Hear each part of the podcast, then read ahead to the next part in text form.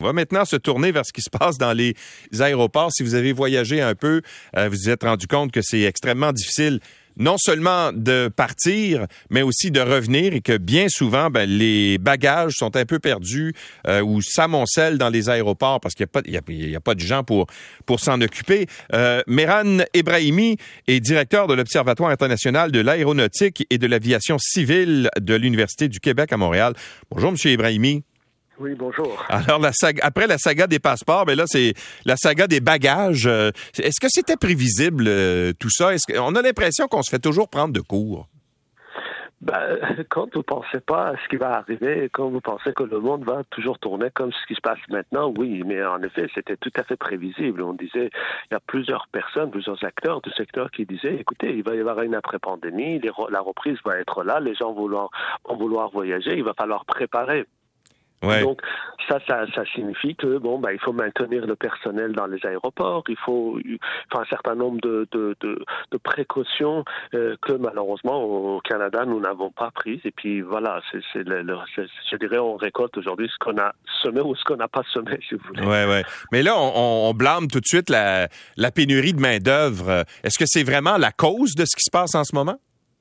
Moi, je pense que c'est plutôt la conséquence. Alors, il est vrai qu'on est dans un pays, euh, parmi les pays où la population est le plus la plus vieille. Donc, il est évident que la pénurie de main-d'œuvre est là. Et ça, c'est un phénomène, j'allais dire, assez généralisé à des degrés divers un peu partout. Mais chez nous, c'est très flagrant. Ça, c'est une réalité. On ne peut pas nier. Cependant, ce qu'on dit, c'est que on, aurait pu prévoir ça encore une fois. Et au lieu de payer, par exemple, le salaire de chômage ou le PCU à des gens, des employés qu'on a dû mettre à pied à cause de diminution des revenus importants des aéroports, des compagnies aériennes et autres, on aurait pu faire comme certains pays maintenir la main-d'œuvre, de les payer, euh, de, les payer leur salaire, ou en tout cas une partie de leur salaire, de les former pendant cette période de calmie, et pour qu'ils soient encore plus performants après. Autrement dit, la pénurie de main-d'œuvre, oui, c'est là et ça pose un problème, mais on aurait dû penser qu'à la reprise, cette, cette, cette pénurie-là va s'accentuer, donc okay. une stratégie pour essayer de le faire. Donc, ce qu'on a, donc, ce qu'on a fait, si je, si je résume un peu votre, votre pensée, c'est que euh, comme il n'y avait pas de voyageurs pendant la pandémie, parce que il y en avait beaucoup moins, on a euh, mis des gens au chômage sur la PCU, etc. Ces gens-là, évidemment, quand il y a eu la reprise, ils se sont trouvés d'autres emplois. Et là, on est pris avec euh, une, pénurie de main-d'œuvre parce que les gens, comme ils travaillent ailleurs, on dit ben, on retournera pas là-bas dans nos anciens emplois. Tout à fait. Et puis d'autant plus qu'on dit partout, dans les médias à juste titre, que le contexte est très difficile dans les aéroports et ainsi de suite. Donc les gens disent ben, pourquoi j'abandonnerais un emploi ici pour aller travailler dans un contexte infernal? Ben oui. Donc c'est ça qui devient un problème. Il faut savoir aussi que l'aéroport c'est une machine extrêmement complexe. On n'a pas de d'une entreprise, une organisation aussi complexe que l'aéroport. La, seule, organisation qui s'approche le plus à un aéroport, c'est un hôpital. L'aéroport, il va falloir que tous les corps de métier avec des expertises différentes puissent être en même temps coordonnés pour qu'un avion parte à l'heure ou qu'un avion qui arrive soit euh, correctement traité. Il faut que tout le monde travaille en même temps. Dès que dans la chaîne il y a un corps de métier, que ce soit les bagagiers, ceux qui mettent l'essence dans l'avion, ceux qui nettoient l'avion, ceux qui font la maintenance, ceux qui, les pilotes, le personnel de bord. Il suffit que un de ces acteurs-là soit en retard ou qu'il ne soit pas suffisant, qu'il ne soit pas en rendez-vous pour que l'ensemble de la chaîne ralentisse. Et donc, c'est pour ça qu'on disait, c'est des expertises dans les aéroports. Ces expertises-là, je ne dis pas c'est rare, mais enfin, sont spécifiques. Il va falloir les garder, il va falloir les maintenir. Et donc, et, et, et, et le Canada, parmi les pays, j'allais dire, industrialisés, c'est le pays qui est intervenu le plus tard possible ou qui n'est pas intervenu pour, pour arrêter la détérioration de notre infrastructure dans l'aviation, que ce soit les compagnies aériennes, que ce soit les, ouais. aéroports ou autres. Et ça, malheureusement, c'est la conséquence de, de, de cette, cette politique-là. Alors, on, on, qui on pointe du doigt?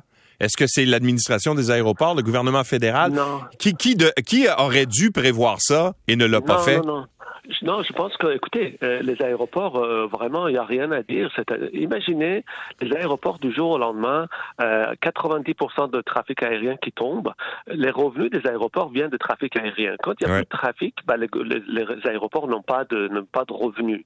et donc, les compagnies aériennes, c'est la même chose. Donc, c'est à ce moment-là, quand on regarde un peu partout, en France, en Allemagne, en Australie, aux États-Unis, les États ont compris l'importance de ce secteur-là dans le développement économique et ils sont intervenus pour les supporter d'une manière ou d'une autre. Nous, on l'a pas fait.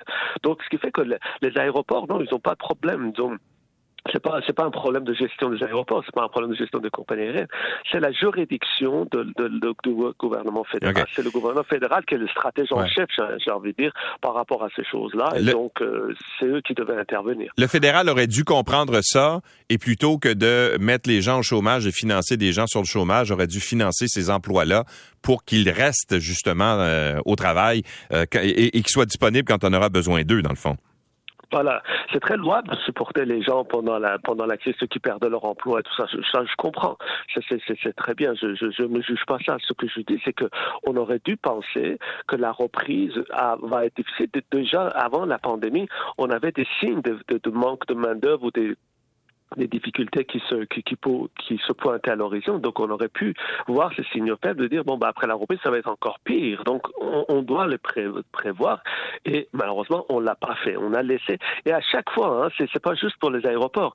C'est comme si on a oublié que le, le rôle de, de gouvernement c'est de servir la population, mais cette partie-là on l'a oublié. Et puis à chaque fois quand on est arrivé sur la place publique et que ça a devenu un scandale, que ça soit pour les voyages pendant les fêtes le gouvernement a réagi tardivement. Pour les passeports, c'est la même chose. Pour les douaniers, c'est la même chose. Pour les aéroports, c'est la même chose. Donc, pour le retour, ça va être la même chose. Et là encore, les vacances ne sont pas vraiment commencées. Alors, vous voyez, donc on, on, on a attendu au lieu de prévoir les choses, et puis après, ben, il fallait gérer mm. une crise grave dans un contexte où on n'a pas de main-d'œuvre. C'est pas facile de créer des agents de douane du jour au lendemain, des hôtels bagagistes, des gens qui font la maintenance de l'avion. Tout ça, c'est, ça se fait pas du jour au lendemain. Donc, il n'y a pas de baguette magique. Donc, c'est, on vit cette situation-là parce que, euh, encore là, on a, on, a, je sais pas à quoi ils ont pensé, euh, bon, ben, comme si ça allait continuer la pandémie pendant des années et des années. Monsieur Ibrahimi, merci d'avoir été avec nous et de nous avoir euh, donné votre éclairage. C'était un plaisir. Au revoir. Meran Ibrahimi est directeur de l'Observatoire international de l'aéronautique de l'aviation civile à l'Université du Québec à Montréal.